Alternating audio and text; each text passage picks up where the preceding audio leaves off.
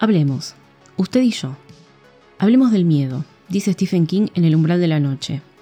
Hablemos del terror, de lo extraño, de lo incómodo y perturbador, de lo oscuro, de lo macabro.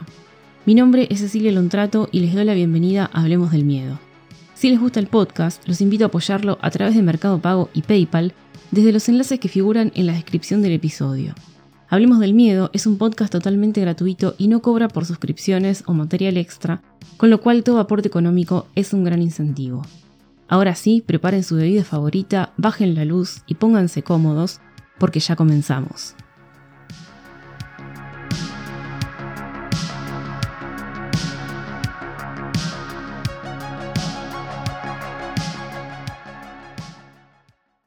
Mi nombre es Abraham Stoker Jr. Mis amigos, me llaman Bram. Soy un oficinista al servicio de la corona con un salario bajo. Tengo 24 años. He quedado campeón en nuestros campeonatos de atletismo y he ganado una docena de copas. También he presidido la College Philosophical Society y he trabajado como crítico artístico y teatral en un diario. Tengo un temperamento constante, soy frío, de carácter, tengo una gran capacidad de autocontrol y normalmente soy reservado con el resto de la gente. Me deleito mostrando la peor parte de mí a la gente que no me gusta, la gente de disposición miserable, cruel, hipócrita o cobarde. Tengo muchos conocidos y unos cinco o seis amigos, cada uno de los cuales me cuida como el que más.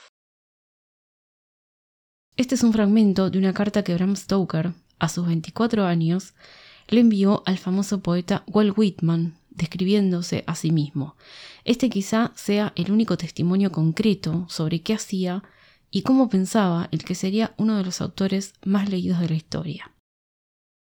Sus honores en el Trinity College, su inspiración en Vlad el Empalador para crear al conde Drácula, su participación como miembro de la Orden Hermética de la Aurora Dorada, o el misterioso hecho en los momentos previos a su muerte, donde se dice, pronunció la palabra strigoi, vampiro, señalando con un dedo a la nada, son algunos de los tantos mitos que rodean la figura de Bram Stoker y que al día de hoy no pudieron ser comprobados ni desmentidos.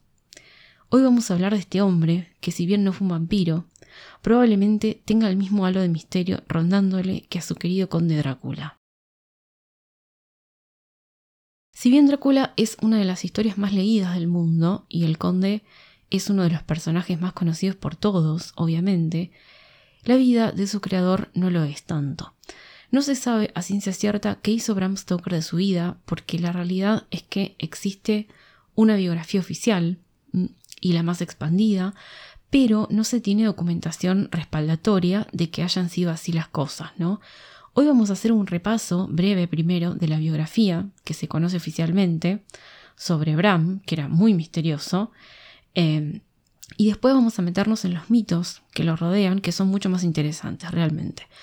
Y por último, vamos a repasar los mitos específicos de Drácula. Mm, ¿En qué se inspiró realmente para crear al conde o a Lucy Westenra? ¿Qué dicen las notas personales de Bram que se descubrieron en 2008? ¿Y qué nos cuentan acerca de Drácula? Abraham Stoker nació el 8 de noviembre de 1847 en Clontarf, en Irlanda, sus padres eran Abraham Stoker y Charlotte Mathilda Blake Thornley, y él fue el tercero de siete hermanos. Sus primeros años se desarrollaron prácticamente en una cama, eh, muy débil porque lo aquejaba una enfermedad, que le impedía caminar o moverse casi, y por supuesto, obviamente, no tenía la vida de un nene de su edad. No corría, no saltaba, ni siquiera podía dar un paseo por el bosque, nada. Pero no todo era tan malo, porque Bram vivía con sus padres y sus seis hermanos, nada más y nada menos que en el castillo de Dublín, que era la sede del gobierno británico en Irlanda, y donde el padre tenía un cargo como funcionario. Dentro de ese lugar tan grande, entre esos muros húmedos, encerrado la mayor parte del día, con una educación personalizada e individual ¿eh? y rodeado de bibliotecas, el chico respiraba cultura y literatura. Sumado a todo eso, su madre alimentaba la imaginación contando historias de terror, protagonizadas por fantasmas y monstruos, basadas principalmente en leyendas irlandesas.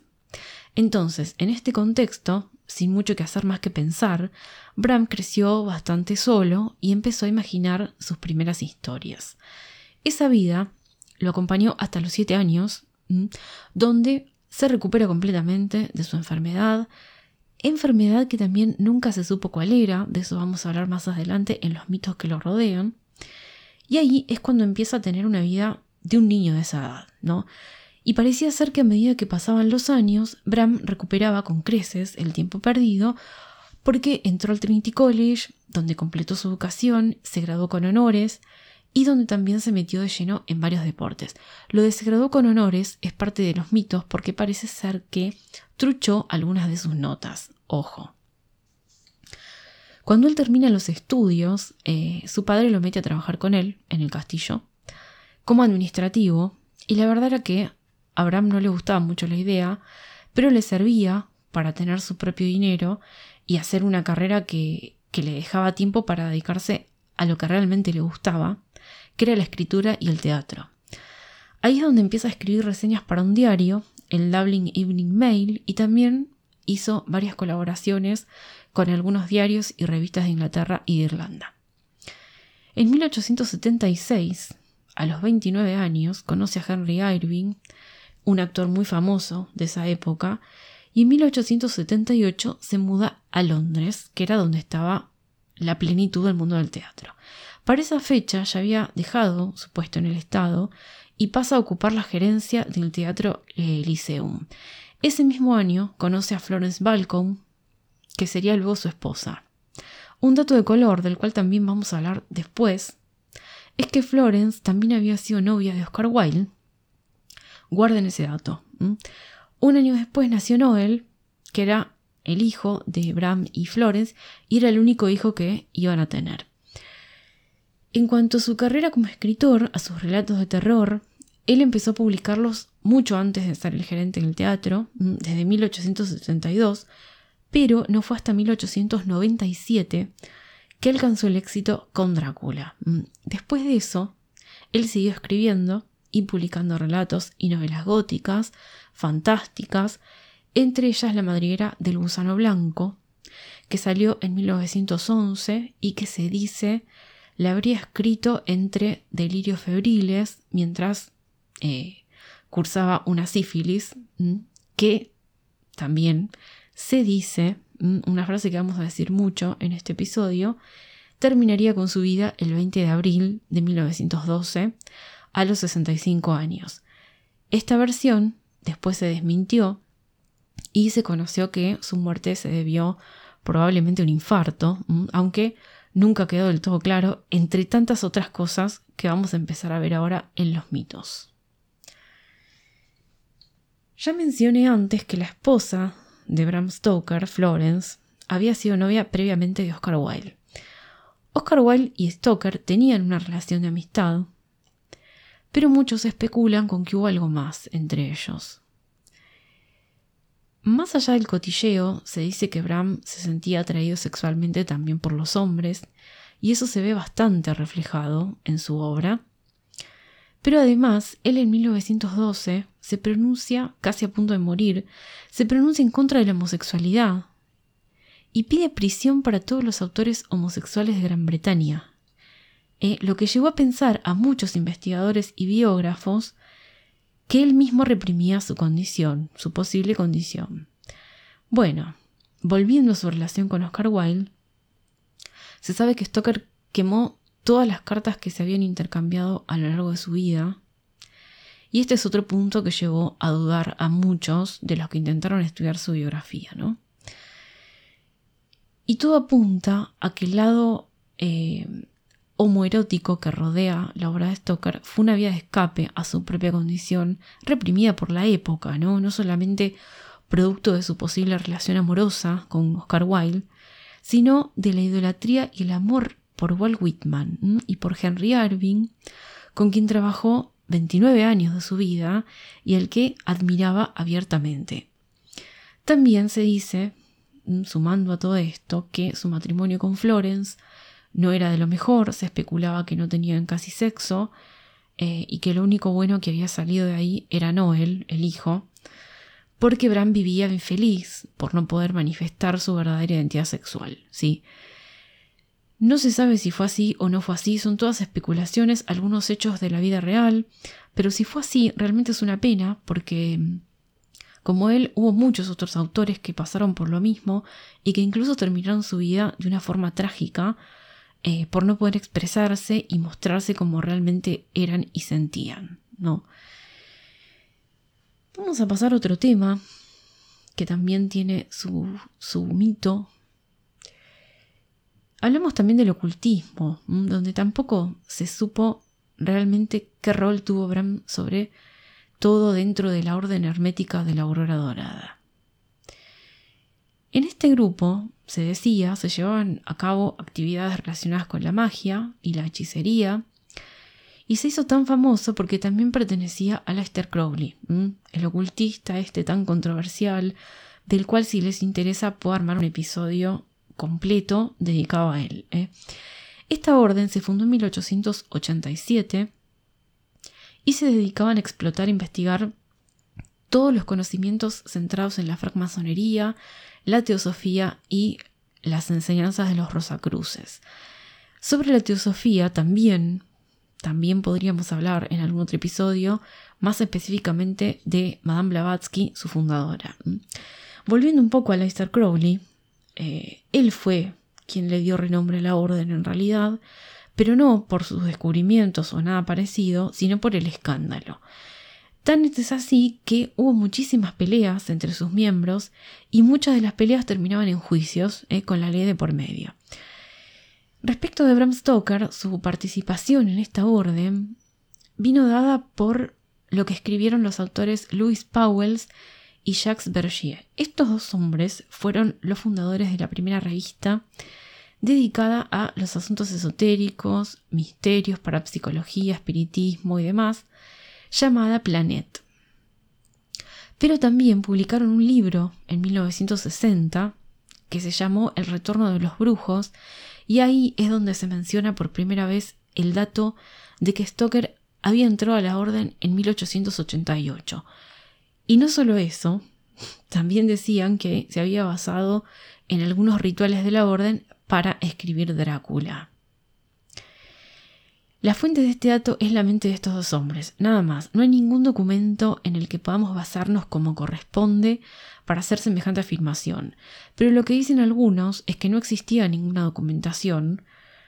Pero a pesar de eso, eso tampoco es suficiente para decir que no perteneció a la orden. Lo que sí es un dato real es que Stoker tenía amigos que pertenecían a la orden. Por ejemplo, Pamela Coleman Smith, que era ilustradora, y que hizo los grabados para un mazo de tarot, el Rider White, y también ilustró la novela de Abraham, La madriguera del gusano blanco. Puede ser. Para terminar y cerrar un poco con este punto, quizá la prueba más fehaciente de que, de que Abraham no fue miembro de la orden es el testimonio de R. A. Gilbert, que era historiador de la orden hermética, donde dice que Stoker tiene el estatus de observador externo. Mm, esto básicamente significa que nunca fue miembro, pero que tuvo acceso de alguna manera a los conocimientos, a las investigaciones y a los secretos de la orden. Mm, ¿De qué manera? No se sabe. Bien, vamos a pasar ahora a otra ala del castillo. Pongámonos más cómodos en algún silloncito junto al fuego porque vamos a hablar de Drácula. Vamos a meternos en los mitos que giran en torno a la novela, si Bram se inspiró o no en Vlad el Empalador, si se inspiró en su amado poeta Walt Whitman, en quién se inspiró para crear a Lucy, también personaje no menor, y otros datos muy interesantes sobre la construcción de los personajes, las locaciones y la historia en sí misma. Así que vayan a renovar eh, su cafecito, su mate, su bebida espirituosa o lo que sea y vuelvan porque vamos a tener mucho vampiro en el medio. En el año 1890, Bram y su familia se van de vacaciones a Whitby, en Inglaterra. Los que leyeron Drácula les tiene que sonar muy conocido el nombre porque es donde tiene lugar gran parte de la historia. De hecho, ahí fue donde Bram aprovechó y se inspiró para empezar a crear la novela estaba recién comenzando eh, a cranearla. Había varios puntos que ya tenía definidos. Él sabía que iba a ser una novela de terror gótico. Eh, el nombre del conde también lo tenía. Iba a ser Count Vampire con W, o sea, conde vampiro. Spoiler, Bram. Pero bueno, en fin. Este conde iba a ser oriundo de Estiria, en Austria. Acá notemos la similitud con Carmila, de Lefanú, que también transcurre en, Estiria. Y Bram no quiere dejar afuera Inglaterra, así que decide que algún lugar inglés va a poner. No sabe cuál todavía. Entonces, como dijimos, estaban en Whitby y le vino perfecto para que terminara de decidir que lo iba a incluir como locación cuando visita una abadía muy antigua sobre una colina. Ahí es donde él empieza a tomar notas. Un día en esas vacaciones, Bram va a la biblioteca pública del lugar y es donde cambia muchas cosas de la historia que tenía en la cabeza. Y los cambios más importantes que hace en su librito de notas es que el vampiro no va a ser de Estiria, sino de Transilvania, y que no va a llamarse Count Vampir, sino Conde Drácula. Vamos a hacer un pequeño repaso de las notas de Stoker que él fue tomando a lo largo de estas vacaciones, bisagra para él y, para su novela, y que fueron descubiertas recién en 2008. Imagínense lo que fue para todos descubrir las notas del proceso creativo de Drácula. Es impresionante. Acá vamos a ver más en detalle el resumen que vimos recién sobre la creación de la novela. Vamos al 8 de marzo de 1890 que es la primera nota de esas vacaciones. Y ahí menciona un conde de Estiria, pero no le da ningún nombre todavía. Sabe que quiere comprar tierras o propiedades en Inglaterra y que va a contratar un bufete de abogados de Londres. Después de eso hay una especie de lista de los poderes que va a tener el conde, por ejemplo que va a estar dotado de mucha fuerza física, puede ver en la oscuridad, puede cambiar el tamaño y forma de su, a su antojo, y tiene el poder de manipular a las ratas. Después de esto, pone algunas características del vampiro, por ejemplo, que tiene los dientes muy blancos, que no se refleja en ninguna superficie, que no puede proyectar sombra y que es insensible a la música. Acá no sabemos bien qué quiso decir, pero de, todo el listado que repasamos recién, esta es la única característica que no se cumplió en la novela. El 9 de marzo de 1890, Bram Stoker iba de visita hacia la biblioteca, pero hizo una parada antes en un estudio de fotografía de un tal Frank Sutcliffe, un fotógrafo que tenía un local de postales eh, para turistas. Ahí Bram ve una postal que lo atrae, era un barco, un barco encallado en las playas de Whitby. Entonces entra, le pregunta a este tal Frank eh, sobre la foto y el hombre le cuenta que es una goleta rusa que se llamaba Dimitri y que efectivamente lo había encallado en Whitby hacía cinco años. Bueno, no hay mucho que agregar, ¿no? Lo demás es historia, esto se quedó grabado en la mente de Stoker y lo va, lo va a usar para su novela en la parte en que Drácula llega a Inglaterra en un barco ruso llamado Demeter. Tremendo capítulo ese. Excelente. En los días siguientes, al 9 de marzo, eh, Bram escribe unas nuevas notas y ahí pone las características y la organización de los personajes. Ahí ya van a estar bocetados Jonathan, Mina Lucy y el Dr. Seward. Eh, el profesor Van Helsing no está ahí como tal, pero pone que hay un profesor alemán y también hay un texano que iba a ser en el futuro no otro que Quincy Morris. Respecto del conde, todavía no es Drácula, recordemos, es Count Vampir. Del 14 de mayo en adelante ya vamos a tener una estructura sólida de la novela, tenemos división de capítulos, todo. Ya está bastante avanzada la historia, se ven tachones, subrayados, anota mucho, borra mucho, eh, como cualquier escritor, ¿no? Siempre, siempre pienso en lo felices que serían los autores clásicos, ¿no? Si tuvieran OneNote, Notion, Google Keep, qué sé yo. No sé, yo uso varias para organizar los episodios, los proyectos para escribir, las historias, no sé, me encanta. En fin, volvemos. Otra cosa interesante que anota Bram en su cuadernito eh, son los horarios de los trenes de muchas ciudades europeas, eh, porque como sabemos hay mucho viaje en esta historia y obviamente tiene que estar todo bien documentado. Pero lo más importante, creo, eh, es lo que va a asomar en las notas del mes de mayo, como los posibles títulos para la novela Agárrense. The Undead era uno, el no muerto. O también The Dead Undead, el muerto no muerto. Menos mal que no se decidió por ninguno de estos, porque el muerto no muerto, eh, Leslie Nielsen mínimo como protagonista. En fin, obviamente sus visitas a la biblioteca también dieron sus frutos y se encuentra con un libro que se llamaba Un recuento de los principados de Valaquia y Moldavia de un tal William Wilkinson, que era un cónsul inglés. Y le llama la atención específicamente donde se habla de los Cárpatos en Transilvania. Y es una frase que le llama mucho la atención que dice, Valaquia continuó pagándole tributo hasta el año 1444, cuando Ladislao, rey de Hungría, preparándose para hacer la guerra contra los turcos, se comprometió con el vaivoda Drácula para formar una alianza con él. Las tropas húngaras marcharon por el Principado y se les unieron cuatro mil balacos bajo el mando del hijo de Drácula. Y ahí, ni corto ni perezoso, algo se le disparó y puso una nota al pie de una de las páginas del cuaderno que decía Drácula, en el dialecto balaco, significa diablo. Bueno, en realidad estaba equivocado porque Drácula no significa diablo, sino hijo del diablo, y Dracul en el dialecto balaco significa diablo o dragón. Acá es donde Bram vuelve a su apartado de personajes y pone que su vampiro ya no se va a llamar Count Vampire, sino oficialmente Conde Drácula.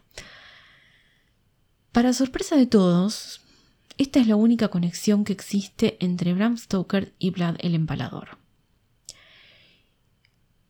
No se menciona en ningún lugar de sus notas a Vlad, sino solamente el título de Drácula, y ni siquiera podemos decir que haya tenido inspiración en otra parte del libro de Wilkinson, porque Wilkinson tampoco menciona en ningún lado a Vlad el empalador. Entonces, si sus notas no dicen nada en alusión a Vlad, y tomando en cuenta de que él anotaba todo, ¿por qué se dice que el conde Drácula es Vlad el empalador? O que Bram tomó inspiración en Vlad. Bueno, como siempre, por cosas que se instalan y que la gente repite. Hay un libro que se llama Tras la pista de Drácula, escrito por dos profesores de la Universidad de Boston, que afirman la conexión entre Drácula y Vlad. No vamos a meternos en analizar el libro, de hecho yo no lo leí, solamente obtuve el dato, así que no me parece bien juzgar porque no sé qué fuentes se tomaron para afirmar esto. Pero lo cierto es que a partir de acá se empezaron a esbozar teorías sobre la inspiración de Bram Stoker en este asunto y se fue agrandando, digamos, la bola de nieve. Ahora bien, que no esté documentado no significa que realmente Bram no haya leído ni sabido nada de Vlad el Empalador. Puede haber pasado que, mm, aunque sí era muy meticuloso, leyó sobre Vlad, sobre lo sanguinario que era, y no anotó porque no tenía el cuaderno a mano, se había quedado sin tinta, no le pintó, no sé. Así que también puede ser que sí, pero si no está documentado, no podemos afirmarlo, ¿sí? Entonces, la pregunta es, ¿se inspiró en alguien más para crear al conde o solamente salió de su imaginación y ya? Hay una hipótesis más, una que dice que la inspiración para crear al conde surgió de su ídolo y amigo posteriormente, Walt Whitman. Bram Stoker era fan de Whitman, lo amaba, amaba su poesía, y a los 24 años vimos, como vimos en la intro, como Ben Gruppy de la época, le escribió una carta, más específicamente el 18 de febrero de 1872, donde se presentaba, le decía todo lo que lo admiraba y tal. Entre otras cosas, sumado a lo que leí en la intro, le dijo, si estuviera en su presencia, me gustaría estrecharle la mano. Me gustaría llamarle camarada y hablarle como los hombres que no son poetas no suelen hablar. Debo darle las gracias por muchas horas felices, porque he leído sus poemas con mi puerta cerrada con llave por la noche, y los he leído en la orilla del mar, donde no se veían más señales de vida humana que los barcos, y a menudo me encontré a mí mismo despertando de una ensoñación con el libro abierto delante de mí. Shelley escribió a William Godwin y se hicieron amigos. Ni yo soy Shelley, ni usted es Godwin. Pero espero que en algún momento se me permita conocerle cara a cara y tal vez darle la mano. Si alguna vez lo hago, será uno de los mayores placeres de mi vida. Bueno, el viejo Whitman, ya con casi 60 años, viejo para esa época, ¿eh? decrépito, les diría, enfermo también, se ablandó y entabló una amistad con Bram, a tal punto de que Bram viaja a Estados Unidos junto a Henry Irving y el 20 de marzo de 1884 se conocieron finalmente y le cayeron de visita a Whitman. Bueno, en realidad no le cayeron a la casa, sino que fueron a la casa de Thomas Donaldson, que era amigo y mecenas de Patreon, no, mecenas, en esa época mecenas nada más, de Whitman. ¿eh? Obviamente Bram quedó enamorado de su ídolo y escribió también cómo era Whitman a sus ojos. Era corpulento, con una cabeza grande y frente alta ligeramente calva. Grandes masas de pelo gris blanco caían sobre su cuello. Su bigote era grande y grueso y bajaba sobre su boca para mezclarse con la parte superior de la espesa barba. No sé a quién les hace acordar esa descripción, pero a mí me hace acordar a un cierto conde. No sé. Por si no se acuerdan, les voy a leer la descripción del conde que hace Jonathan Harker en su diario, y díganme si no es muy similar a la que hizo Bram sobre Walt Whitman. Ante mí se hallaba un caballero anciano, recién afeitado, excepto por el bigote blanquecino, ataviado de negro de pies a cabeza, sin la menor nota de color en parte alguna. Su nariz le daba decididamente un perfil de águila, tenía la frente alta y abombada, y el pelo ralo en las sienes, pero abundante en el resto de la cabeza. Las espesas cejas se juntaban casi encima de la nariz, y sus pelos daban la impresión de enmarcarla por lo largos y espesos que eran. No sé qué piensan ustedes, pero por lo menos físicamente me cierra mucho más esta teoría que dice que Bram se inspiró en Walt Whitman eh, cuando pensó en su conde. Yo elijo creer en esta beta romántica de todas estas especulaciones que estamos haciendo. A ver, al fin y al cabo, el vampiro de Polidori también se basó en otro poeta, en Lord Byron, y también hay romanticismo en eso, como bien vimos en el episodio 29 donde hablamos largo y tendido sobre la noche en la villa Diodati. ¿sí? Pero esto no termina acá. Hay otra parte más sobre la inspiración de Stoker para crear su obra y tiene que ver con uno de mis personajes favoritos de la novela y es Lucy Westenra. Yo no sabía este dato y me lo puse a investigar porque me llamó muchísimo la atención y es que Bram se habría inspirado en Elizabeth Sidal para crear a Lucy. Bien, veamos un poco quién fue Elizabeth Sidal para ponernos en contexto. Y primero tenemos que hablar de la hermandad prerrafaelita, que fue un grupo de poetas y de pintores, sobre todo ingleses, fundada en 1848 por John Everett Millais, Dante Gabriel Rossetti, y William Holman Hunt. Todos ingleses, eh, pintores y poetas, eran como dije. Sacando los tecnicismos de lado, eh, sin meterme mucho en el asunto porque no conozco eh, en profundidad la, la, rama de la pintura, los prerrafaelitas básicamente criticaban lo que llamaban el arte académico inglés de la época. Más específicamente, rechazaban todo lo que salía de la Royal Academy of Arts, porque decían que no había eh, sinceridad en esas obras, que eran muy poco detallistas y demás. Entonces, lo que ellos trataban de hacer era volver un poco a lo minucioso, ¿no? al detalle, a la naturaleza estudiada y a todo color en cada pintura, antes de lo que fue el estilo de Rafael y de Miguel Ángel. Por eso el nombre prerrafaelita, ¿sí? Elizabeth Sidal fue una musa del movimiento eh, y también fue pintora y poetisa, descubierta por Walter Deverell mientras ella trabajaba en una sombrerería. Mm. Basta una googleada del nombre Elizabeth Sidal para inferir que fue muy posible que Bram Stoker se haya inspirado en ella para crear a Lucy. Sidal tenía una melena pelirroja, larguísima, era blanca y pálida, alta, esbelta, llamaba mucho la atención entre la gente. Eh, y si, bien posó para varios pintores, fue Dante Gabriel Rossetti quien quedó enamoradísimo de ella y la pintó, la pintó una y otra vez hasta la obsesión. Ellos finalmente empezaron una relación que no, no fue de las mejores, parecía ser que eran bastante tóxicos los dos, pero terminaron casándose en 1860. Dos años después, Elizabeth murió por una sobredosis de láudano, eh, porque ya venía sufriendo de depresión, no solamente por su relación con Rossetti, sino porque había quedado embarazada mm, y su hija había nacido muerta. Parece ser que Rossetti enterró a Sidal con un borrador de sus propios poemas no publicados, mm, de los poemas de, de Rossetti.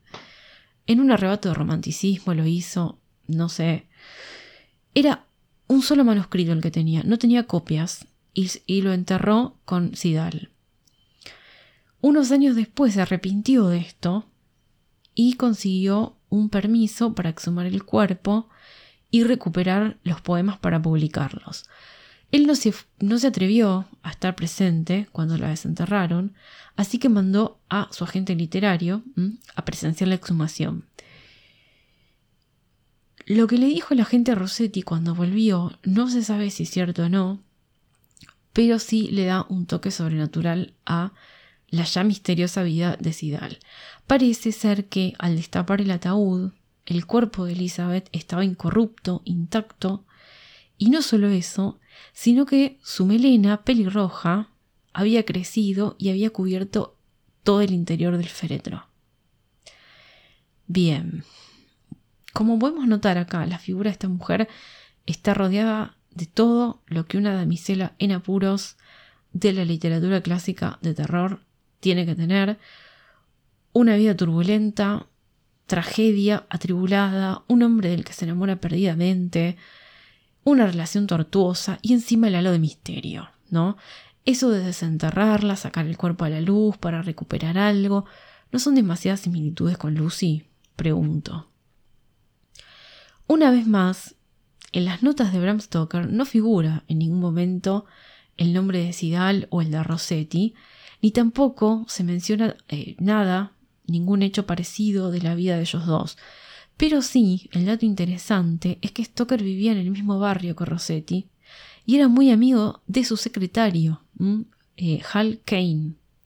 Y esto sí está documentado en la mismísima edición de Drácula porque se lo dedica a él. La dedicatoria de Drácula dice, a mi querido amigo Homie Beg. Y en la nota al pie se aclara, apelativo cariñoso muy común en la isla de Man y que significa pequeño Tommy, que Stoker utiliza para su amigo íntimo, el novelista Thomas Henry Hall Entonces, casi podemos afirmar que Stoker sí conocía la historia de Elizabeth Sidal y Dante Rossetti, y probablemente sabía también lo de la exhumación, ¿no? Eh, con lo cual, bueno, dos más dos tenemos. Una mujer bellísima, pelirroja, que causaba sensación entre los hombres. ¿Se acuerdan que Lucy tenía muchos pretendientes? Finalmente, Sidal se quedó con un pintor que la amaba, pero que después al morir hizo desenterrar el cuerpo y el cuerpo estaba intacto. Bueno, de nuevo, yo elijo creer. ¿eh? Un último dato que no, tiene que ver con Drácula, pero es eh, súper flashero, tiene que ver con otro vampiro famoso. Parece ser que Dante Rossetti fue sobrino de John Polidori, que recién decíamos que basó su vampiro en Lord Byron. ¿eh? Ahí se los dejo. Bueno, como vimos, la vida de Stoker fue casi un total misterio, ¿no? Vamos a ir resumiendo el episodio y hay muchísimas especulaciones alrededor de él y sobre todo alrededor de Drácula, ¿no? que es una de las novelas más famosas de toda la historia. ¿Por qué será? No lo sé, será porque todos los personajes son tan misteriosos, o porque el conde es tan terrorífico, temerario, o porque la historia en sí tiene tanto poder en sí misma y no se había escrito nada igual hasta el momento, que queremos saber de dónde se cobran tanta inspiración, ¿no? Tanta cosa nueva. Entonces, metiéndonos a investigar estas preguntas, vamos poniéndonos adentro de un pantano. Es como todo un pantano, donde a lo mejor hay más dudas que certezas, pero qué viaje, ¿no? Qué viaje nos pegamos hoy. ¿Quién nos quita lo bailado? Fíjense cómo salieron a la luz nombres como los de Walt Whitman, Oscar Wilde, Dante Gabriel Rossetti, Elizabeth Sidal, Lord Byron, John Polidori, Tocamos la época victoriana y un poco antes también, eh, si tomamos en cuenta la noche de la villa de Odati. Y pienso, ¿no? Qué lindo sería poder tener la oportunidad de viajar un rato al pasado, ¿no? Viajar al siglo XIX, ese tan turbulento, y espiarlos a ellos, a todos, a los poetas, escritores, a los pintores, artistas, y tratar de entender un poco, ¿no? Más sus vidas, ¿no? Conocer aunque sea un poco de su día a día, de sus sentimientos, de su pensar, pero, sobre todo, agradecerles eh, por haber hecho tantas cosas, por haber allanado un camino, haberse animado a ser los primeros en escribir cosas tan fuertes para la época, y lo más importante, por haber creado las obras que hoy amamos y habernoslas dejado como legado. Eh. Vaya mi agradecimiento y este humilde homenaje que les hago hoy desde este pequeño espacio. A ustedes espero que les haya gustado mucho el episodio. Como a mí hacerlo, fue realmente un placer haber investigado y haberle, como dije, hecho este pequeño homenaje a nuestro queridísimo Bram Stoker.